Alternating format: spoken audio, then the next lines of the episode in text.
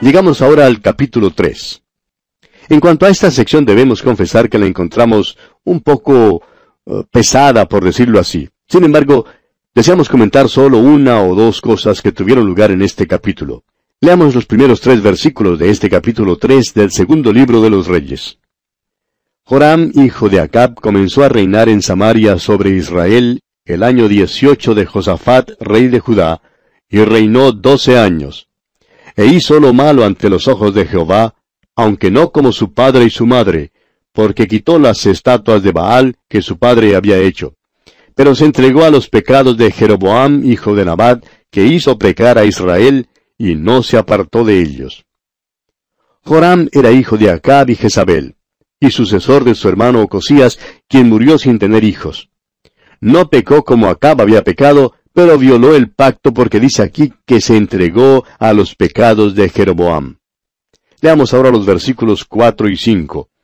Entonces Mesa, rey de Moab, era propietario de ganados, y pagaba al rey de Israel cien mil corderos y cien mil carneros con sus vellones. Pero muerto Acab, el rey de Moab se rebeló contra el rey de Israel. Mesa, el rey de Moab, se encontraba en un estado de servidumbre para con Israel y estaba obligado a pagarle tributo. Cuando Acab murió, Moab trató de recobrar su libertad. El rey Mesa se rebeló rehusando pagar el tributo. Joram por eso juntó a sus tropas para insistir en cobrar el tributo que se le debía. Leamos ahora los versículos 6 hasta el 10. Salió entonces de Samaria el rey Joram y pasó revista a todo Israel. Y fue y envió a decir a Josafat rey de Judá, El rey de Moab se ha rebelado contra mí. ¿Irás tú conmigo a la guerra contra Moab? Y él respondió, Iré, porque yo soy como tú, mi pueblo como tu pueblo, y mis caballos como los tuyos. Y dijo, ¿Por qué camino iremos? Y él respondió, Por el camino del desierto de Edom. Salieron pues el rey de Israel, el rey de Judá y el rey de Edom, y como anduvieron rodeando por el desierto siete días de camino, les faltó agua para el ejército y para las bestias que los seguían. Entonces el rey de Israel dijo, Ah, que ha llamado Jehová a estos tres reyes para entregarlos en manos de los moabitas. Notamos aquí que Joram buscó una alianza con Josafat. Luego trataron de conseguir que viniera Eliseo. Al principio, Eliseo no quería venir, pero luego cambió de idea. Continuemos leyendo los versículos 11 al 14 ahora. Mas Josafat dijo, ¿No hay aquí profeta de Jehová para que consultemos a Jehová por medio de él? Y uno de los siervos del rey de Israel respondió y dijo, Aquí está Eliseo, hijo de Safat, quien servía a Elías. Y Josafat dijo, Este tendrá palabra de Jehová. Y descendieron a él el rey de Israel y Josafat y el rey de Edom. Entonces Eliseo dijo al rey de Israel, ¿Qué tengo yo contigo? Ve a los profetas de tu padre y a los profetas de tu madre. Y el rey de Israel le respondió, No, porque Jehová ha reunido a estos tres reyes para entregarlos en manos de los moabitas. Y Eliseo dijo, Vive Jehová de los ejércitos en cuya presencia estoy, que si no tuviese respeto al rostro de Josafat, rey de Judá, no te mirara a ti, ni te viera. Joram, Josafat y Edom andaban buscando a Mesa, rey de los moabitas, pero se habían quedado sin agua. Ahora Joram culpó a Dios por el desastre que enfrentaban. Pero Josafat le dijo, ¿No hay aquí profeta de Dios para que consultemos a Jehová por medio de él? Parece como si Joram no supiera que Eliseo estaba cerca. Sin embargo, podemos asegurarle, amigo oyente, que Eliseo era muy conocido por su fama, y que uno de los siervos del rey de Israel sabía que él estaba cerca. Eliseo vino, pues, pero si no hubiera sido por la presencia de Josafat, Eliseo no habría respondido a tal impiedad como esa que Joram mostró. Y aquí vamos a detenernos, amigo oyente, porque nuestro tiempo ha concluido ya. Continuaremos, Dios mediante, en nuestro próximo programa. Hasta entonces, pues, que el Señor le bendiga abundantemente. Continuamos estudiando hoy el capítulo 3 de este segundo libro de Reyes. Y en nuestro programa anterior vimos cómo Joram, Josafat y Edom, estos tres reyes, andaban buscando a Mesa, rey de los Moabitas, y se habían quedado sin agua allá en el desierto. Joram entonces culpó a Dios por el desastre que estaban enfrentando, pero Josafat le dijo, ¿No hay aquí profeta de Dios para que consultemos a Jehová por medio de él? Parece como si Joram no supiera que Eliseo estaba cerca. Sin embargo, con toda certeza Eliseo era muy conocido por su fama, tanto que uno de los siervos del rey de Israel sabía que él estaba cerca.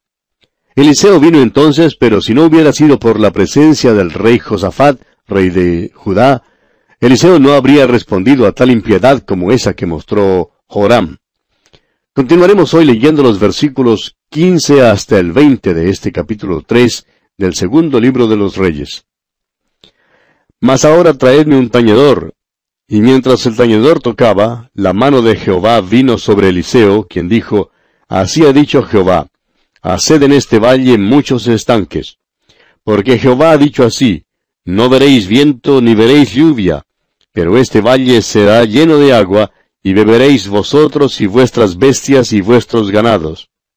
Y esto es cosa ligera en los ojos de Jehová. Entregará también a los moabitas en vuestras manos. Y destruiréis toda ciudad fortificada y toda villa hermosa, y talaréis todo buen árbol, segaréis todas las fuentes de agua, y destruiréis con piedras toda tierra fértil. Aconteció pues que por la mañana, cuando se ofrece el sacrificio, He aquí vinieron aguas por el camino de Edom, y la tierra se llenó de aguas. Ahora Dios contestó diciendo que el valle sería lleno de agua, y que los moabitas serían entregados en sus manos. Ellos entonces verían la mano del Señor obrando.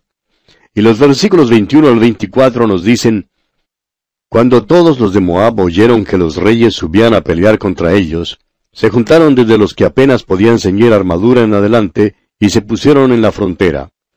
Cuando se levantaron por la mañana y brilló el sol sobre las aguas, vieron los de Moab desde lejos las aguas rojas como sangre, y dijeron, Esto es sangre de espada. Los reyes se han vuelto uno contra otro, y cada uno ha dado muerte a su compañero. Ahora pues, Moab, al botín. Pero cuando llegaron al campamento de Israel, se levantaron los israelitas y atacaron a los de Moab, los cuales huyeron de delante de ellos, pero los persiguieron matando a los de Moab. Y los versículos siguientes, hasta el 27, final de este capítulo 3, nos dicen lo que hicieron los israelitas y cómo asolaron las ciudades y obtuvieron la victoria final en esta batalla contra los de Moab. Y así concluye nuestro estudio de este capítulo 3 del segundo libro de Reyes. Y entramos ahora al capítulo 4. En este capítulo 4, Eliseo multiplica el aceite de la viuda promete a la tsunamita que tendrá un hijo. Levanta de los muertos al hijo de la tsunamita. Hace que sea saneado un potaje venenoso y satisface a cien hombres con veinte panes. Este capítulo cuatro del segundo libro de los Reyes contiene cinco milagros hechos por Eliseo. Aunque hay una analogía entre los milagros de Eliseo y Elías, los milagros hechos por Eliseo fueron más extensos y hasta cierto punto mayores. En primer lugar, la viuda de uno de los profetas se halla en circunstancias deplorables. Sus dos hijos están ya por ser vendidos a la esclavitud. Eliseo interviene entonces y le multiplica el aceite. En segundo lugar, una mujer principal de Sunem hospeda a Eliseo y Eliseo le promete que ella tendrá un hijo. En tercer lugar, cuando el niño ya ha crecido, Eliseo lo levanta de los muertos, empleando el mismo método que usó Elías. En cuarto lugar, los hijos de los profetas comienzan a comer un potaje venenoso, pero Elías lo torna inofensivo y sano. Y en quinto lugar, Eliseo da de comer a cien hombres de la comida de un solo hombre. Comencemos pues leyendo los primeros siete versículos de este capítulo cuatro del segundo libro de los Reyes. Una mujer de las mujeres de los hijos de los profetas clamó a Eliseo diciendo, tu siervo mi marido ha muerto, y tú sabes que tu siervo era temeroso de Jehová, y ha venido el acreedor para tomarse dos hijos míos por siervos. Y Eliseo le dijo, ¿Qué te haré yo? Declárame qué tienes en casa. Y ella dijo, Tu sierva ninguna cosa tiene en casa, sino una vasija de aceite. Él le dijo, Ve y pide para ti vasijas prestadas de todos tus vecinos, vasijas vacías, no pocas. Entra luego y enciérrate tú y tus hijos, y echa en todas las vasijas, y cuando una esté llena, ponla aparte. Y se fue la mujer y cerró la puerta encerrándose ella y sus hijos, y ellos le traían las vasijas, y ella echaba del aceite. Cuando las vasijas estuvieron llenas, dijo a un hijo suyo, Tráeme aún otras vasijas, y él dijo, No hay más vasijas. Entonces cesó el aceite. Vino ella luego y lo contó al varón de Dios, el cual dijo, Ve y vende el aceite y paga a tus acreedores, y tú y tus hijos vivid de lo que quede. La viuda de uno de los profetas se encontraba en circunstancias deplorables. Se había endeudado y no tenía nada de dinero. Y si no pagaba su deuda, sus hijos serían vendidos como esclavos. Acudió entonces ella a Eliseo para pedir ayuda, y las instrucciones que él le dio revelaron que el Dios vivo la amaba. La provisión de Dios satisfizo exactamente su capacidad y su necesidad. Y amigo oyente, Dios obrará de la misma manera en nuestras vidas si lo dejamos obrar así. Esta viuda hizo lo que Eliseo le mandó que hiciera, y luego la deuda pudo ser cancelada y ella entonces no perdió a sus hijos. Y pasamos ahora a otro aspecto. Leamos los versículos 8 hasta el 10 de este capítulo 4 del segundo libro de los Reyes. Aconteció también que un día pasaba Eliseo por Sunem, y había allí una mujer importante, que le invitaba insistentemente a que comiese, y cuando él pasaba por allí, venía a la casa de ella a comer.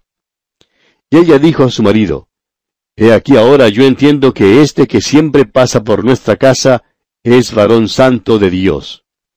Yo te ruego que hagamos un pequeño aposento de paredes y pongamos allí cama, mesa, silla y candelero, para que cuando él viniere a nosotros, se quede en él.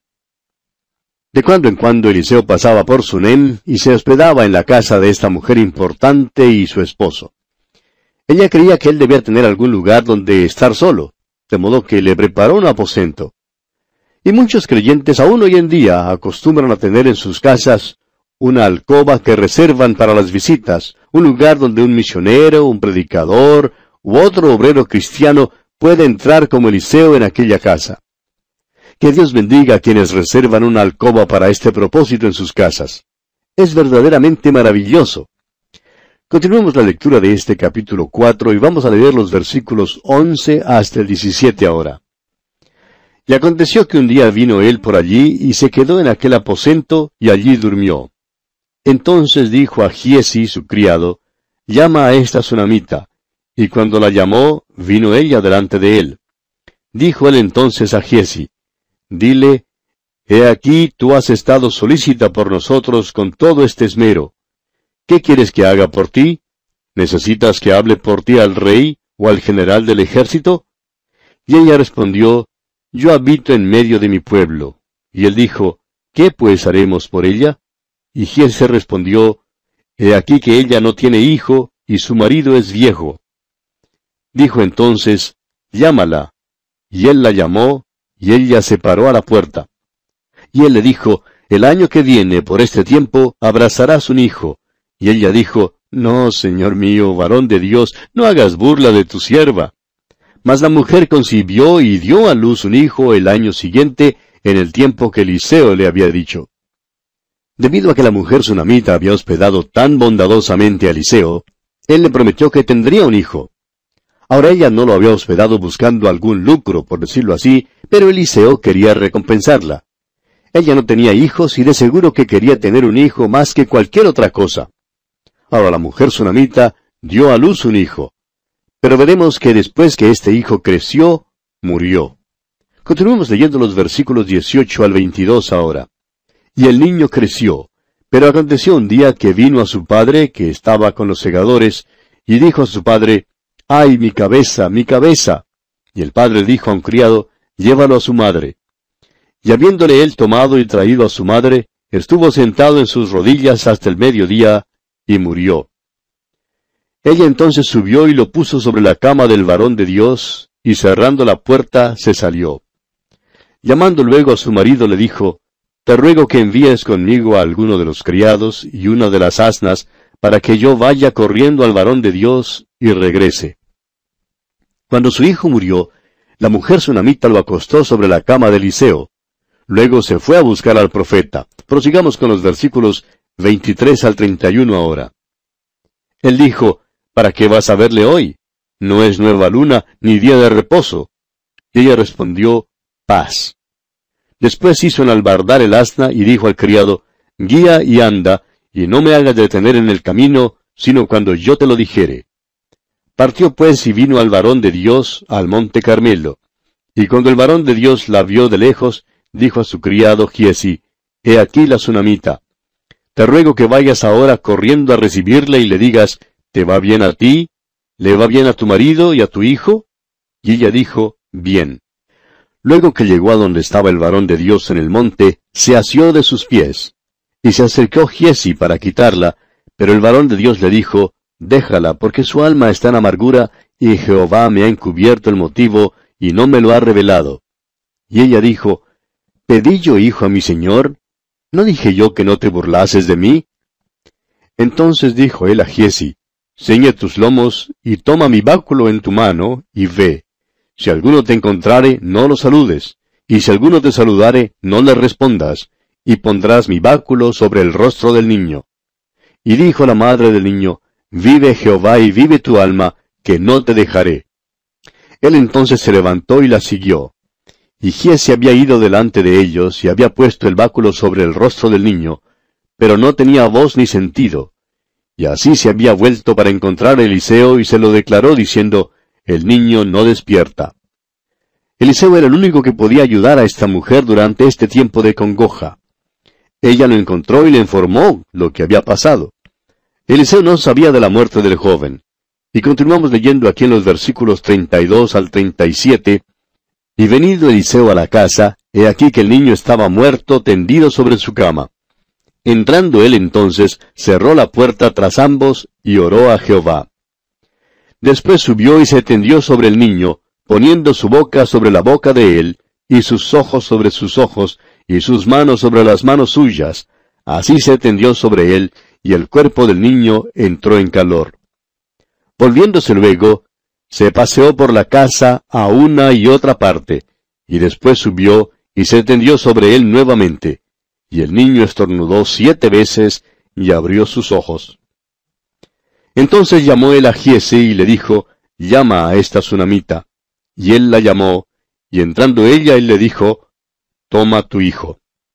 Y así que ella entró, se echó a sus pies y se inclinó a tierra, y después tomó a su hijo y salió. Siguiendo el ejemplo de Elías, Eliseo oró a Dios. Pidió al Señor que le restaurara la vida al joven. Luego empleó el mismo método que Elías había empleado para restaurar la vida a otro joven. Veamos ahora dos milagros más de Eliseo. Leamos los versículos 38 al 41 de este capítulo 4 del segundo libro de los Reyes. Eliseo volvió a Gilgal cuando había una grande hambre en la tierra, y los hijos de los profetas estaban con él, por lo que dijo a su criado, pon una olla grande y haz potaje para los hijos de los profetas. Y salió uno al campo a recoger hierbas, y halló una como parra montés, y de ella llenó su falda de calabazas silvestres y volvió y las cortó en la olla del potaje, pues no sabía lo que era. Después sirvió para que comieran los hombres, pero sucedió que comiendo ellos de aquel guisado, gritaron diciendo, Varón de Dios, hay muerte en esa olla, y no lo pudieron comer. Él entonces dijo, Traed harina, y la esparció en la olla, y dijo, Da de comer a la gente, y no hubo más mal en la olla. En uno de sus viajes Eliseo vino a Gilgal, se aprovechó de la hora de comer para enseñar una lección a los hijos de los profetas. Por equivocación, algunas verduras venenosas habían sido echadas a la comida. Ahora el sabor amargo les advirtió que la comida tenía algo de malo, y entonces gritaron a Eliseo, Varón de Dios, hay muerte en esa olla. Al esparcir entonces harina en la olla, Eliseo hizo que el potaje fuera saneado. Una vez más, Eliseo demostró el poder de Dios al quitar ese mal. Y encontramos otro milagro más en este capítulo 4 del segundo libro de Reyes, el cual hace que sean cinco milagros en total. Un hombre de Baal Salisa, dice aquí, trajo algo de comida para Eliseo. Ahora Eliseo reconoció este regalo de comida del hombre como una provisión del Señor para el pueblo, más bien que exclusivamente para sí mismo y para su siervo. Eliseo entonces dio de comer a cien hombres de la comida de un solo hombre. Este fue un milagro extraordinario. Y una vez más se demostró así que el poder y la provisión de Dios siempre es suficiente y que puede aún exceder nuestras necesidades. Y así, amigo oyente, concluye nuestro estudio de este capítulo 4 del segundo libro de los Reyes.